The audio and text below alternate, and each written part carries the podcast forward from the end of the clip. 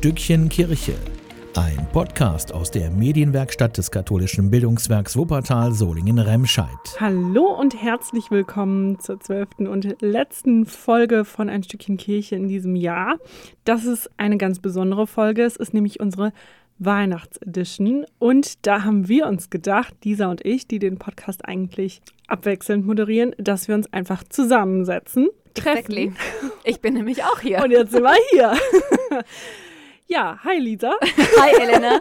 Ja, wir haben uns gedacht, Weihnachten ist doch ein besonderer Anlass und deswegen haben wir uns beide jetzt zusammen hier ins Studio gesetzt mit ein paar Keksen, also ein Stückchen was Süßes und ein Schlückchen Glühwein haben wir auch am Start, das damit sei vorab gesagt. Ist, damit das äh, schön gemütlich ist, genau. Und wir haben uns überlegt, wir haben jetzt ähm, zwölf Monate Podcast hinter uns, ein ganzes Jahr machen wir das mhm. jetzt schon. Es war eine ziemlich aufregende Reise. So, am Anfang wussten wir gar nicht, wo das uns so richtig hinführt, ne? Nein. Und jetzt, äh, ja, ist das unsere zwölfte Folge schon. Es macht uns immer noch ziemlich viel Spaß und wir hatten ziemlich viele spannende Gäste dieses Jahr, oder? Es war ein unfassbares Jahr. Es war total inspirierend. So all in all muss ich sagen, ich habe so viele Einblicke bekommen bekommen durch diesen Podcast. Und ganz ehrlich, den Podcast hätte es nicht gegeben. Ja, ohne Weihnachten natürlich sowieso nicht. Deswegen Weihnachtsedition, ohne Weihnachten keine Kirche. Aber auch ohne Tabita hätte es diesen Podcast nicht gegeben. Hm, ja, stimmt. Äh, Tabita ist äh, tatsächlich eine Freundin von dir eigentlich gewesen. Eine Kommilitonin. Ich habe sie an der Uni kennengelernt. Mhm, genau, und äh, die hatte dir irgendwann einfach mal erzählt, ich gehe ins Kloster. Unfassbar. Unfassbar.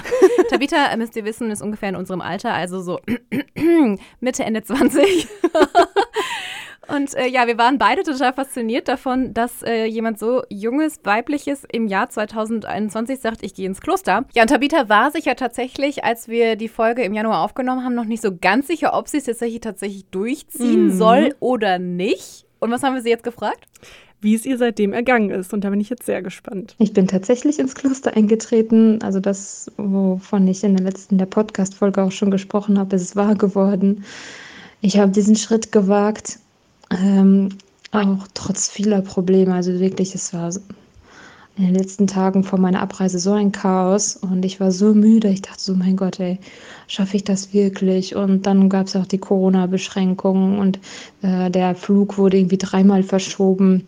Äh, irgendwie und dann, also es war wirklich alles so unsicher, obwohl ich äh, da also schon monatelang geplant hatte. Ähm, und dann tatsächlich am 1. Mai haben wir diese Eintrittsfeier hier gefeiert, auch in einem viel kleineren Raum, als äh, ich geplant und gewünscht hatte, aber am Ende war es einfach, also es war einfach voll schön und ich war einfach so glücklich, endlich angekommen zu sein. Also es war wie so ein Nachhausekommen. Ja, und jetzt bin ich schon beinahe acht Monate Postulantin und äh, muss ehrlich gestehen, dass die Zeit so mir so kurz vorkommt. Also auf der anderen Seite ist sehr viel passiert. Also auch die, die Tage hier im Kloster sind einfach sehr, sehr voll. Wir stehen ja schon sehr früh auf um, um, fürs Gebet. Dann ist der Tag eingeteilt, also in Gebetszeiten, Arbeitszeiten und Ruhephasen. Ähm, dann gab es einige äh, Ereignisse. Wir haben eine neue Äbtissin bekommen. Wir waren bei einigen äh, Festen von anderen Klöstern, wo äh, ähm, andere Schwestern ihr, ihre Profess abgelegt haben. Und genau im Sommer gab es sehr viele Besucher hier im Kloster. Das ist immer so ein bisschen die Saison für Touristen und Besucher. Dann sind auch einige meiner Geschwister, meine Eltern zu Besuch gekommen. Und ja, es war einfach eine sehr, sehr bewegte Zeit und auch innerlich sehr bewegt. Also, es ist manch, also ich wusste, ich, also ich entdecke immer noch vieles in mir, was ich vorher nicht kannte. Und das ist manchmal auch echt eine Herausforderung, äh, weil man vielleicht nicht immer das alles sehen möchte, was in einem steckt. Auf der anderen Seite ist das auch immer so äh, krass greifbar, dass, also dass Gott mich trotzdem liebt oder dass mich Gott genau deswegen liebt oder einfach genau so, wie ich bin. Und ich selber aber erst entdecken muss, wer ich eigentlich bin. Ähm, das ist irgendwie oft gar nicht so klar. Also ich habe irgendwie so viele verschiedene Masken in meinem Leben getragen oder trage sie immer noch, dass, ich, dass es manchmal echt schwer ist zu erkennen, wer bin ich eigentlich. Ähm, und langsam, langsam fallen diese Masken. Ähm, und ich entdecke Seiten an mir, die ich einfach ja, lieber nicht sehen möchte. Und auf der anderen Seite, also äh, beziehungsweise im gleichen Moment äh, erfahre ich, dass ich genauso geliebt bin und genauso gewollt bin. Ähm, und das ist auch äh, etwas, was, so, was mich sehr berührt. Ja, genau, das ist die Sprachnachricht, die Tavita uns geschickt hat aus dem Kloster vom Gemeinschaftshandy ja, ich finde es einfach wahnsinnig schön, ihre Stimme wieder zu hören, auch zu hören, dass ihr einfach gut geht. Und ähm, ich bin sehr gespannt, wo ihr Weg einfach noch weiter hingeht. Ja, voll. Ich finde, es klingt so ein bisschen, ja, sie ist so, sie ist irgendwie angekommen, aber befindet sich trotzdem noch auf so einer Reise irgendwie. Auf jeden Fall spannend. Vielleicht äh, werden wir einfach nächstes Jahr nochmal ins Kloster schalten, würde ich sagen, oder? Auf jeden Fall. Es dauert ja auch noch ein bisschen, ne? bis sie die ewigen Gelübde ablegt und so. Das ist ja alles so phasenweise. Das aber was mich mal interessieren würde, Lisa. oh Gott, jetzt kommt's. Willst du noch ein Schlückchen Glühwein? Nein. Das ähm, bejahe ich auf jeden Fall. Also ich meine, bei Tabita, ich schenke dir gleich ein, bei Tabita hat sich ja seit letztem Jahr voll viel verändert, ja. Also ich meine, 2021 war in vielerlei Hinsicht auch echt ein besonderes Jahr, also mal abgesehen von diesen ganzen verrückten Corona-Geschichten. Ähm, aber hat sich bei dir eigentlich was verändert im letzten Jahr? Also äh, ja, tatsächlich schon. Also ich habe ähm, dieses Jahr auf jeden Fall beruflich viel geändert. Also ich meine, der Podcast ist natürlich dazu gekommen und ich habe ja auch dieses Jahr tatsächlich endlich den Schritt gewagt und mich aus einer Festanstellung in die freiberufliche Selbstständigkeit begeben. Das war ein sehr, sehr großer Schritt. Sehr mutig. Ich, ja, vor dem ich auch sehr, sehr lange Angst hatte und ähm, ich habe mir tausend Gedanken gemacht, aber dieses Jahr habe ich es tatsächlich endlich gemacht und ich bin wirklich mega glücklich drüber und mega zufrieden. Also da kann ich mich nicht beschweren. Das war für mich für 2021 auf jeden Fall so das größte Ding. Hm. Ja. Bei dir? Boah, bei mir war 2021 ganz viel Uni noch, weil ich habe so die letzten äh, Hausarbeit noch abhaken müssen. Und dann bin ich ja auch gestartet jetzt mit einer neuen Stelle und so. Das ist also ich muss schon sagen, so Vollzeit arbeiten ist schon, ist schon krass. Wenn man so aus dem Studium, aus dem Lotterleben kommt und dann plötzlich so, hey, 40-Stunden-Woche und das, das, muss ich jetzt den äh, Rest meines Lebens tun, gefühlt. Mhm, also ich freue mich jetzt sehr auf die Weihnachtsfeiertage und ich habe da auch Urlaub und so. Das ist einfach, ich brauche das auch gerade. Ja, und der Podcast, ähm, der Podcast, wir sind durchgestartet mit dem Podcast. Wir wurden sogar nominiert. Mhm. Stimmt, das haben wir noch gar nicht erzählt. Ja, also liebe äh, Community da draußen, vielen Dank, dass ihr uns supportet habt. Es hat sich gelohnt. Ja, wir sind nämlich tatsächlich für den ähm, Audiopreis der Landesmedienanstalt NRW nominiert worden, für Pod also in der Kategorie Podcast für den Sozialpreis der katholischen und evangelischen Kirche. Und ja, das war ähm, mega, mega schön. Ne? Wir haben uns mega geehrt gefühlt. Wir haben leider nicht gewonnen, ähm, aber man kann ja nicht immer gewinnen. Ich finde, die Nominierung war aber auf jeden Fall tatsächlich auch ein Highlight 2021, oder? Absolut. Sowieso mega. dieser Podcast ist ein einziger, ein einziges Highlight.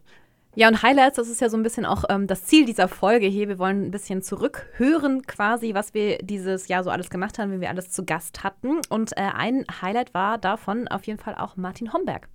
Genau, der war in der dritten Folge zu Gast und äh, er hat zusammen mit äh, ein paar Freunden 1993 die Gefährdetenhilfe in Wuppertal gegründet. Das ist ein Verein, der kümmert sich um Männer, die sonst vielleicht auf die schiefe Bahn geraten, also Drogen nehmen oder in die Kriminalität rutschen. Das sind junge Männer, die wohnen dann in einer WG zusammen mit Martins Familie, äh, haben die das lange Jahre gemacht und die lernen da eben einen ganz normalen Alltag kennen. Also Familie, äh, man geht arbeiten, man isst zusammen und so weiter. So eine Routine, die da reinkommt und es geht einfach so um dieses ähm, Thema Resozialisation, also dass ähm, ja einfach diese Männer wieder zurück in die Gesellschaft finden, die vielleicht auch gerade frisch aus dem Knast kommen. Und äh, wir haben Martin Homberg mal gefragt, wie Weihnachten denn in so einer WG ist, in so einer Wohngemeinschaft mit ja, diesen jungen Männern, die es vielleicht gar nicht so leicht hatten in ihrer Kindheit. Weihnachten ist immer eine ganz besondere Zeit in so einer Wohngemeinschaft. Manche der Männer ähm, haben fast Angst davor innerlich, weil sie, weil sie so viel Schlechtes mit Weihnachten verbunden haben in der Vergangenheit. Da war vielleicht oft Zank und Streit in der Familie. Man hat sich vielleicht an, an, an eigene Haftzeiten erinnert, die man eben Weihnachten im Gefängnis verbracht hat. Ähm, oder an das Weihnachtsfest, wo man nur betrunken war. Oder vielleicht auch, wo der Vater oder die Mutter betrunken waren. Und wir haben versucht, in der Wohngemeinschaft immer einen ganz klaren Punkt dagegen zu setzen, Weihnachten wirklich schön zu machen, auch schon die Adventszeit schön miteinander zu verbringen. Und wir haben uns gefragt, wie können wir die Weihnachtsbotschaft auch illustrieren. Und Weihnachten ist ja Gott Mensch geworden in Jesus Christus und Gott kommt in einem Kind zur Welt, in einem Stall, in einer Krippe. Und die ersten, die zu Besuch kommen, sind dann später ein paar Hirten. Wir hatten damals ein paar Schafe und einen Schafstall auf unserem Grundstück und wir haben Heiligabend in diesem Stall Weihnachten gefeiert. Wir haben Strohballen hingestellt, uns alle in die Runde gesetzt. Es war knackig kalt. Wir waren alle dick angezogen.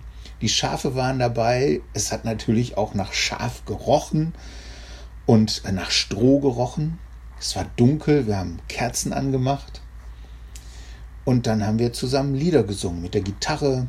Jemand hat auf der Blockflöte ein Lied gespielt. Wir haben die Weihnachtsgeschichte gelesen und haben darüber geredet, wie das wohl damals war und was das wohl für die Eltern bedeutet hat, aber auch für Gott bedeutet hat, in diese Welt zu kommen, in Armut hinein. Wir haben ähm, Geschichten gelesen und sind hinterher nach draußen gegangen. Ein Mitarbeiter hat noch auf der Posaune ein paar Weihnachtslieder gespielt. Und dann sind wir reingegangen und haben lecker gegessen, uns gewärmt, Geschenke gemacht. Und ich glaube, für jeden, der dabei war, war das ein ganz besonderes Weihnachtsfest. Ein schönes Weihnachtsfest. Vielleicht seit langer Zeit das erste Mal ein Weihnachtsfest mit Frieden, mit Gemeinschaft und in dem man wirklich reich beschenkt auch dann abends ins Bett gehen konnte. Krass, ne, oder? Da kriegt man echt ein bisschen äh, Gänsehaut. Wow. Ich, ähm, ich kann mir das gerade richtig bildlich vorstellen, wie wir es Mhm. gemacht haben. Einfach nur Hammer. Ja. Mega faszinierendes Projekt und auch ein mega faszinierender Mann, der das auch noch wirklich schön erzählen kann und man fühlt es so richtig, richtig mit, auch wie er da so hintersteht, finde ich. Absolut. Ja. Voll inspirierend. Ähm, und wir haben ihn übrigens auch gefragt, ähm, was er aus dem Jahr 2021 so für sich mitnimmt. Und die Antwort fand ich eigentlich auch ganz spannend. Ermutigt hat mich in diesem Jahr, dass es in einer Zeit der totalen Polarisierung und auch des Streites, des Zerwürfnisses bis hinein in Familien auch gleichzeitig eine Welle der Solidarität gab, nämlich nach der Flut. Das fand ich ganz großartig bis heute. Engagieren sich Menschen, tun sich Menschen zusammen, die sich nie kannten und engagieren sich für Menschen, die sie auch noch nie vorher gesehen haben. Es hat mir gezeigt, dass, dass wir Menschen, wenn wir ein gemeinsames gutes Ziel verfolgen, wenn wir wegsehen von uns selber und mal uns mit der Not anderer auseinandersetzen, dass wir dann frei werden von, von manchem eigenen und tatsächlich zueinander finden, solidarisch werden, was gemeinsam bewegen können und damit unglaublich viel Gutes auch im Leben anderer Menschen bewegen können. Das hat mich wirklich ermutigt und es war so ein, so ein Kontrapunkt gegen all den Streit und den Disput und, und das Negative, was wir auch in unserem Land gerade entdecken. Was wünsche ich mir für 2021? Ich, wir sind ja in der Vorweihnachtszeit und wir denken an Jesus. Und ich wünschte mir, dass wir irgendwie diese Botschaft von Weihnachten mit ins neue Jahr nehmen. Da ist ja nicht nur das Christkind geboren, ein Kind in der Krippe, sondern da ist ja der Retter der Welt gekommen, um auch mein ganz persönliches Leben zu erretten. Und ich wünschte mir, wir würden auch in Zeiten der Not und der Krise uns wieder mehr diesem Gott zuwenden, der uns ja so ganz nah sein will. Und ich glaube, dass es einen großen Unterschied machen kann in unserem Leben, ob wir unser Leben in der Hand dieses großen Gottes wissen oder nicht.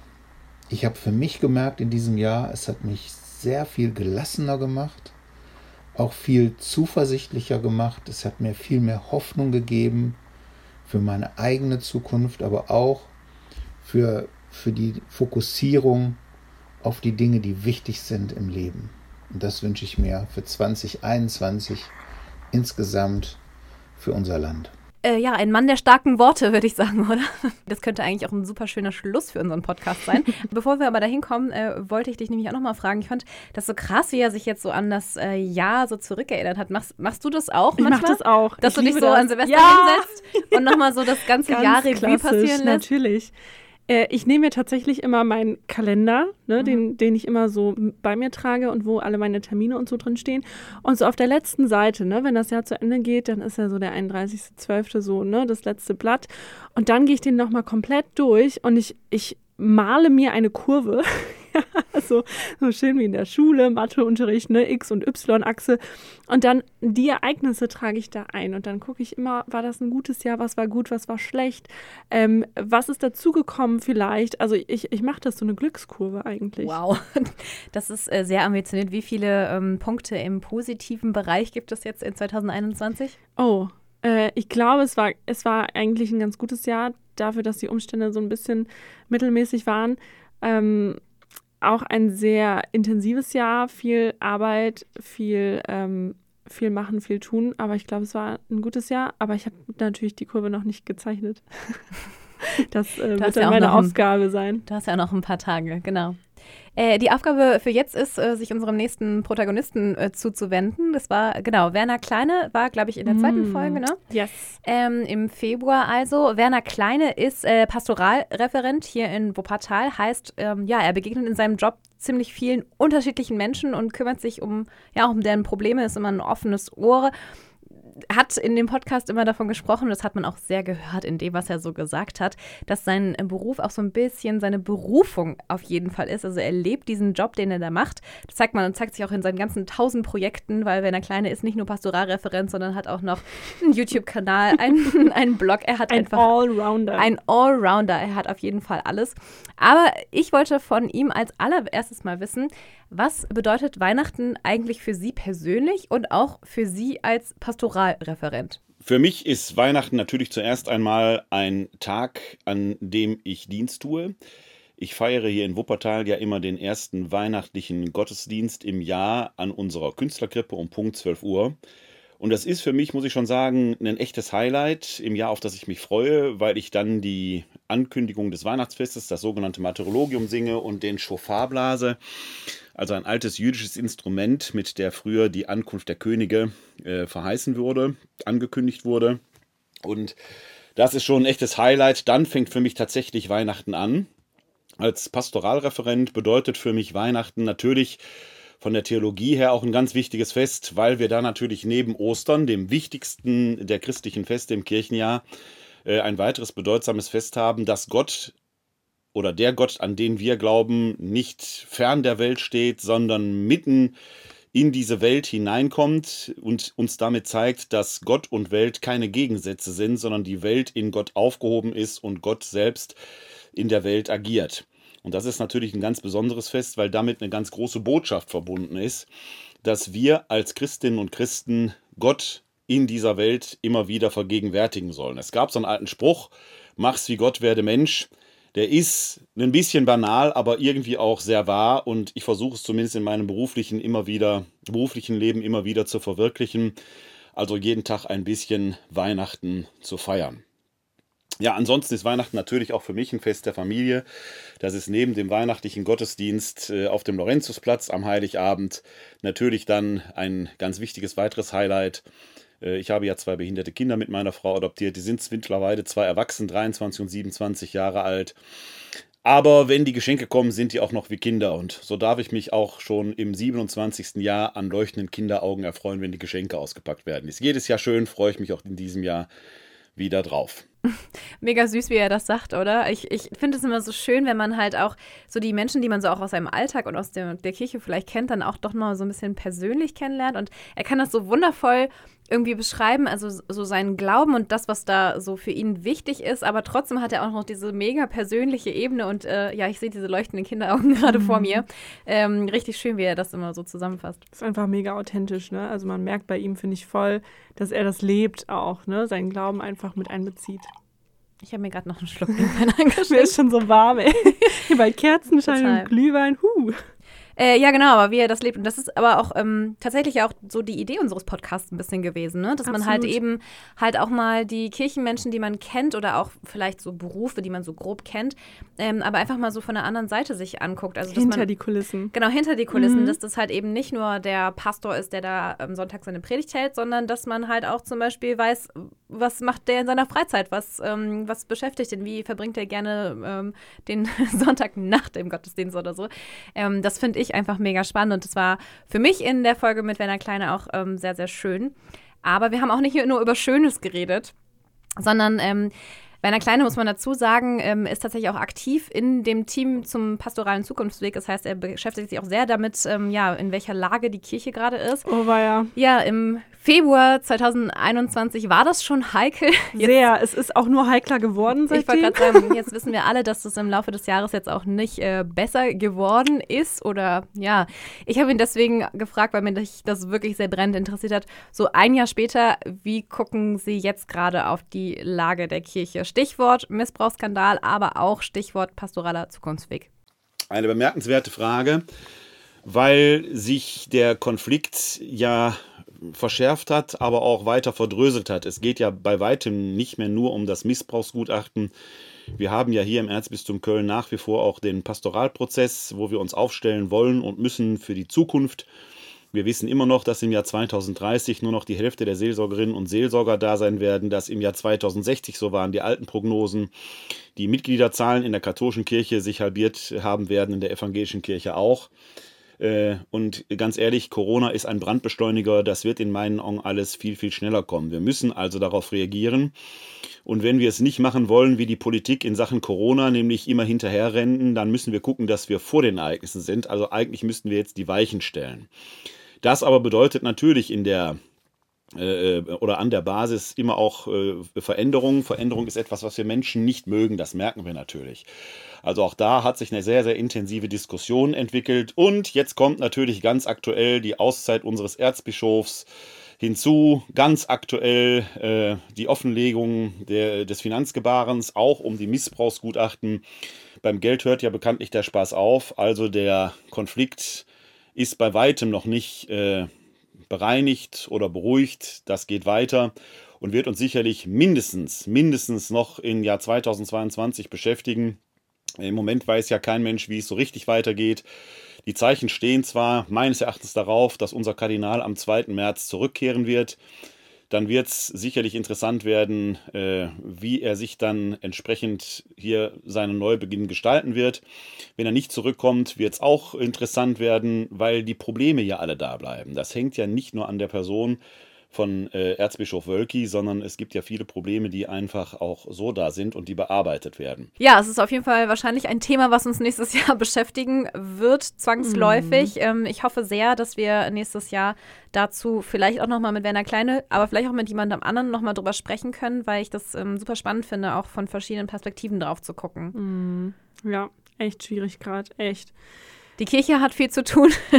Werner Kleine hat offenbar auch viel zu tun als Pastoralreferent. Wir hatten dieses Jahr im äh, Podcast aber auch noch jemand anderen, der jetzt gerade in der Weihnachtszeit auch ziemlich viel zu tun hat. Man muss ja sagen, also für alle Menschen, die irgendwie in der Kirche arbeiten, ist Weihnachten Primetime. Weihnachten und Ostern, da steht einfach die Welt nicht still. Und das ist zum Beispiel auch so bei Matthias Stempfle.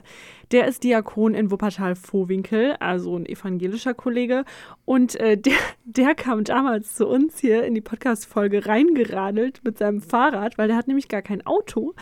Und auch wenn es regnet, äh, der hat dann hier erstmal seine ganze Montur ausgezogen.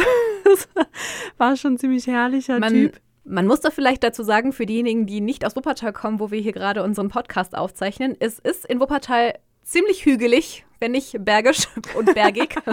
Bergisches äh, Land. und regnen tut es eigentlich auch immer. Es das regnet heißt, so viel. ich habe sehr großen Respekt vor allen, die hier Fahrrad fahren. Und die kein Auto haben. ja.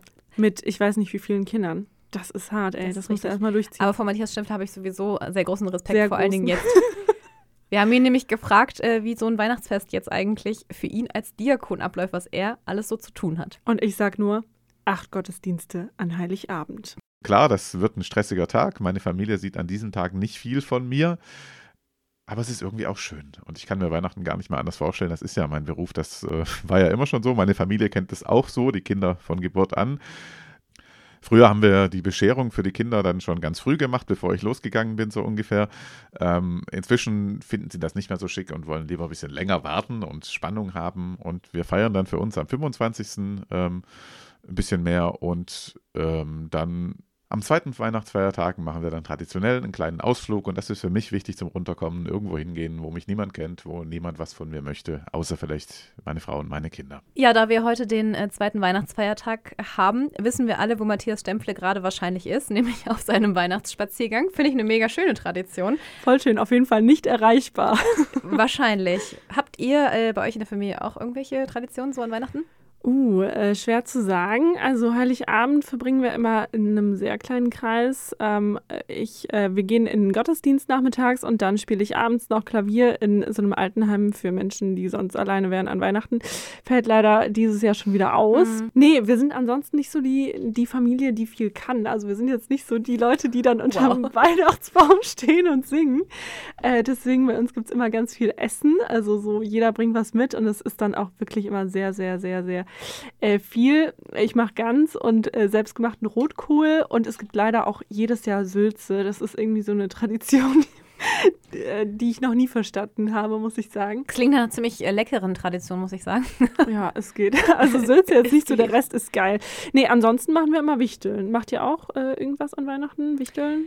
Wichteln äh, tun wir tatsächlich auch seit drei Jahren oder so, als meine Mutter entschieden hat, dass wir jetzt offensichtlich zu alt sind dafür, dass wir alle immer Geschenke bekommen. Mhm. Deswegen wichteln wir jetzt auch seit drei Jahren. Ich finde es aber eigentlich ganz cool, weil man ähm, ja sich irgendwie so dann auf eine Person fixiert mhm. und da halt aber auch sich so richtig Gedanken macht, wem man dann irgendwie was schenkt. Das finde ich eigentlich ganz cool und bei uns ist es Tradition, dass wir um die Geschenke ähm, würfeln. Also das heißt, ähm, die liegen alle unterm Baum und dann wird gewürfelt, wer, wer wann welches Paket auspacken ah, ähm, nice. darf. Ja, aber das ist so ein Ding bei uns in der Familie tatsächlich, dass wir auch immer Gesellschaftsspiele spielen. Also mhm. wir schenken uns eigentlich immer so ein Brettspiel oder so zu Weihnachten und das spielen wir dann an dem Abend. Und äh, dieses Jahr machen wir ein Krimi-Dinner. Da bin ich schon sehr gespannt drauf. Oh, so richtig, richtig mit Verkleidung. Mit so? Verkleidung und allem. Wir müssen den Mörder suchen. Das Hab ist ich noch nie gemacht, aber wollte ich schon immer mal machen. Mega, ja, ich weiß auch nicht, mein Bruder ist auf die Idee gekommen. Mörder suchen ist jetzt vielleicht nicht ganz so weihnachtlich, aber ich freue mich auf jeden Fall mega über. Auf jeden Fall äh, ist, glaube ich, unser Weihnachten immer so recht gleich jedes Jahr. Also Gut, jetzt durch Corona vielleicht auch ein bisschen anders. Aber ähm, wir haben Matthias Stempfle mal gefragt, ob er vielleicht ein besonderes Weihnachtsfest noch in Erinnerung hat, so ein, so ein Specialiges. Und äh, wer die Folge gehört hat mit Matthias Stempfle, er hat sich schon immer für Kirche im Kiez eingesetzt, für Menschen am Rande der Gesellschaft, für äh, auch geflüchtete Menschen seit 2015 verstärkt. Und da hat er, finde ich, eine ganz schöne Geschichte ausgegraben. Hören wir mal rein. Da habe ich eins, was mich wirklich nach wie vor noch bewegt, wo ich gerne dran zurückdenke. Damals habe ich noch in der Landeskirchlichen Gemeinschaft gearbeitet, auch in Wuppertal in der Pfarresbeck. Und ähm, ja, wir hatten so ein kleines bisschen nach 2015 ein kleines bisschen Flüchtlingsarbeit in der Gemeinschaft und haben dann gesagt, okay, Heiligabend, da da machen wir Gottesdienst um 15.30 Uhr, glaube ich, und danach machen wir so eine kleine Feier für alle, die nicht zu Hause feiern wollen, wollen aus welchen Gründen auch immer. Die machen wir auch nicht so lang, eine Stunde, eineinhalb. Da gibt es ein bisschen was zu essen, da gibt es äh, ein bisschen Süßkram so für die Kinder und so. Und wir sitzen einfach zusammen. Und es kamen Menschen aus der Kerngemeinde mit biodeutschem Hintergrund und es kamen eben auch von unseren geflüchteten Leuten einige.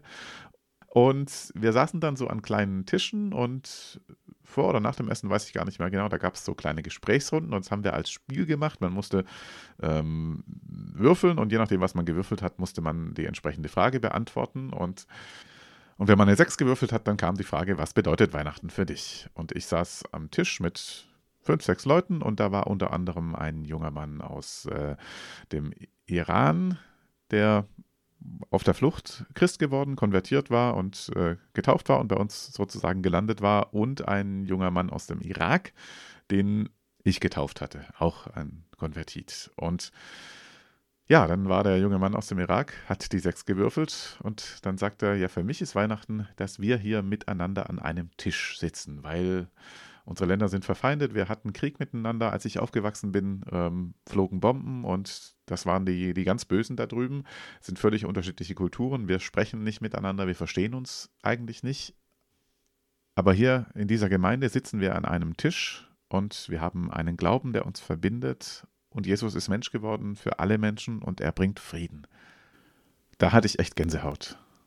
Ja, das äh, macht Weihnachten doch auch irgendwie aus, oder? Ja, mega, finde ich richtig gut in Worte gefasst. So dieses, ähm, ja, dass man über den Glauben auch irgendwie zusammenkommt, aber generell auch einfach so diese Verbindung, dass man sich mit anderen Menschen auch nochmal verbundener fühlt, dass man auch irgendwie es klingt jetzt so kitschig, aber irgendwie hat man immer das Gefühl, so alle sind an Weihnachten auch alle ein bisschen netter zueinander und besinnen sich auch nochmal anders und man ruft dann vielleicht doch nochmal jemanden an, den man sich mhm. schon lange vorgenommen hat anzurufen und ähm, ja, irgendwie bringt Weihnachten dann doch zusammen. Voll, so Feste sind ja auch wichtig, ne? So, es macht einfach so viel Menschlichkeit aus, ne? Also ich glaube, wir brauchen das auch, ne? Im Jahr einfach so ein, mhm. so ein Punkt, wo man nochmal alles runterfährt und nochmal darüber nachdenkt, was eigentlich wirklich wichtig ist, so voll. am Jahresende. Ja, voll zum Jahresende dann auch immer der Klassiker, die guten Vorsätze und was man Zum Jahresanfang, so die Vorsätze. Ach so, ja, aber ich meine jetzt eher so, dass man zum Jahresende ja dann sich meistens so überlegt, was nehme ich mir jetzt fürs nächste Jahr vor und was wünsche ich mir so vom nächsten Jahr. Und das haben wir auch Matthias Stempfle gefragt.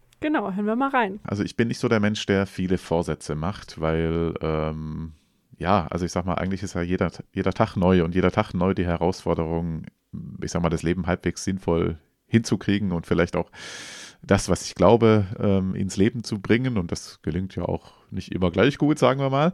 Ähm, ich wünsche mir, dass wir die Sache mit der Pandemie einfach besser in den Griff kriegen. Ich finde, da war jetzt gerade in den letzten Monaten schon Luft nach oben, sowohl im politischen Handeln wie auch gesellschaftlich im Umgang mit der Situation und miteinander. Ähm, ich glaube, da kann man jetzt viel drüber reden und da hat jeder auch eine Meinung und Gedanken zu. Ähm, was ich mir vielleicht für mich selber wünsche, ähm, dass ich ein bisschen gelassener damit umgehen lerne, dass zu einer Pandemie offensichtlich auch gehört, dass nicht alle Menschen alles gleich wahrnehmen und alles gleich ernst nehmen und alles gleich sehen. Also ähm, ich kann sehr gut für mich annehmen, okay, die Zeiten sind jetzt so und da müssen wir an bestimmten Stellen vielleicht auch einfach mal vernünftig sein und auf das hören, was so die Mehrheit der Wissenschaftler so gerade sagt und erkennt und was so der aktuelle Stand der Erkenntnisse ist. Ähm, aber vielleicht ist es halt auch ein Teil, den man einfach ein Stück weit auch mit einpreisen muss, dass in so einer Ausnahmesituation auch nicht alle Menschen gleich empfinden und gleich ticken und dass manche sich vielleicht auch wirklich merkwürdig verhalten. Ähm, das heißt überhaupt gar nicht, dass man in der Sache weniger klar sein sollte.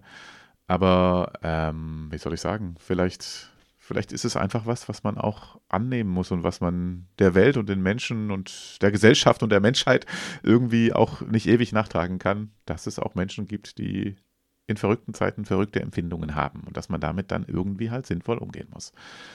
Umgehen muss man damit. Aber dieser Groll, den ich da manchmal habe, diese Wut, ich glaube, das würde ich gerne lernen und darum bete ich auch, damit ein bisschen gelassener umzugehen. Ja, also ich muss sagen, ohne das jetzt groß zu kommentieren, ich fühl's. Guter Vorsatz. Und es ist ein sehr, sehr guter Vorsatz. Hast du irgendwelche Vorsätze für ich nächstes Jahr? Ich habe keine, du? Gar keine. Gar keine. Noch also, nicht. Ja, klischeemäßig müsste ich natürlich jetzt sagen, ich, ähm, der Vorsatz ist, dass dieser Podcast nächstes Jahr genauso gut weiterläuft wie uh. jetzt und wir noch weitere tolle, spannende Sowieso. Gäste haben. Ja, aber bei mir ist es so, ja, eigentlich der Standard auch total langweilig. Gesünder Essen, mehr Sport, solche Sachen. Bessere Work-Life-Balance. Bessere Work-Life-Balance, das würde uns beiden, glaube ich, gut tun. Beiden.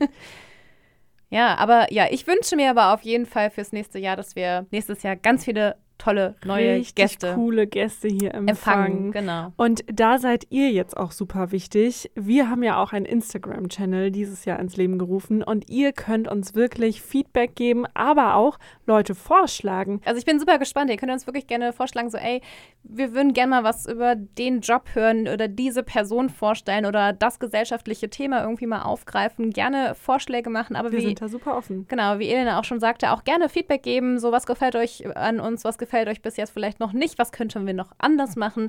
Wir freuen uns auf jeden Fall. Ähm, einfach mal vorbeiklicken bei äh, ja, ein Stückchen Kirche auf Instagram, findet ihr ganz einfach. Und ähm, ja, gerne ein Like da lassen, ein Abo da lassen. Und was lassen wir jetzt noch da? Ich würde sagen, keinen Keks mehr.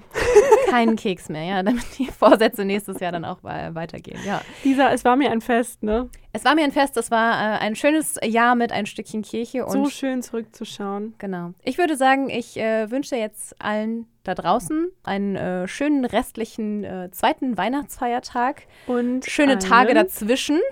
Sehr guten Übergang ins Genau. neue Jahr. Wir hören uns auf jeden Fall im Januar wieder. Genau. Macht's gut, bleibt gesund und äh, wir hören uns in 2022. Ciao, ciao. Ein Stückchen Kirche.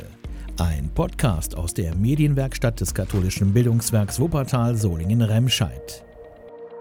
Eine neue Folge immer am letzten Sonntag im Monat.